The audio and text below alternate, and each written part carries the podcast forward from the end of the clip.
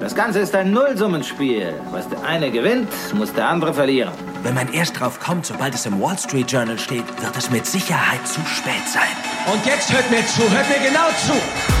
This is a five train. The next stop is Wall Street. Investment Briefing, das Update von den Finanzmärkten. Hallo ihr Lieben, schön, dass ihr wieder dabei seid. Ich bin Anne Schwed, eure Geldexpertin mit allen wichtigen Investment-Tricks und Tipps von den Finanzmärkten. Diese Woche war wegen des Labor Day Feiertags verkürzt an der Wall Street. Das hat aber nicht wirklich für Partystimmung gesorgt.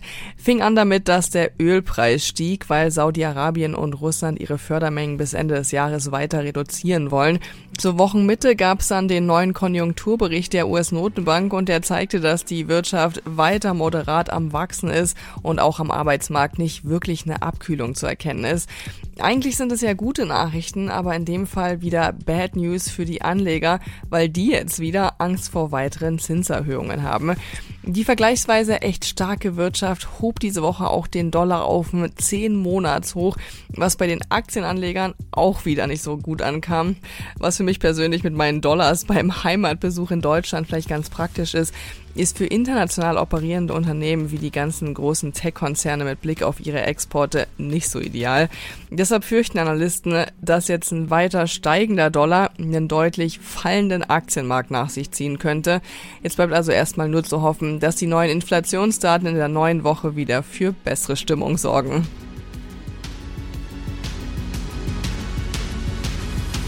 Das sind unsere Themen in dieser Ausgabe. Per Abnehmspritze zur Nummer 1 in Europa. Das auch bei mir in New York gelistete dänische Pharmaunternehmen Novo Nordisk hat es geschafft, den Luxuskonzern LVMH vom Thron zu schubsen. Ich schaue für euch, ob sich der Einstieg in die Aktie jetzt noch lohnt oder ob der Medienhype größer ist als die Erfolgsaussichten. One pharma company is on a roll. Novo Nordisk.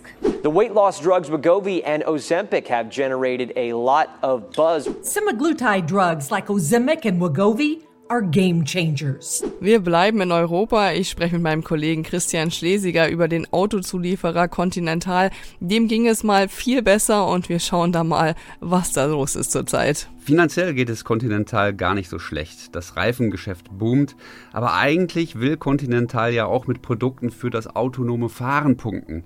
Aber da kommt das Unternehmen einfach nicht voran. Danach geht's von Europa weiter Richtung Asien. Da macht China Apple mit neuen Restriktionen das Leben schwerer. Ich analysiere für euch, ob der Absturz der Apple-Aktie diese Woche eine gute Einstiegschance ist oder ob es da wohl noch weiter bergab geht. Dazu hören wir unterschiedliche Analystenstimmen.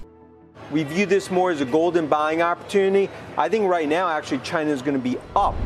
You might be looking at a 4 to 5% revenue hit to Apple.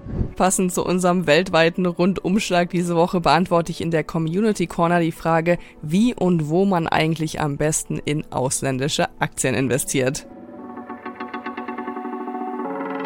Das sind unsere Themen heute. Die komplette Ausgabe hört ihr aber nur als Teil unserer Pioneer-Familie. Wenn ihr noch nicht dabei seid, dann testet uns doch mal. Für alle, die neu an Bord kommen wollen, gibt's noch ein besonderes Angebot. Schaut einfach mal rein auf thepioneer.de, meldet euch an und dann könnt ihr hier direkt weiterhören und jede Woche neue Insights mitnehmen.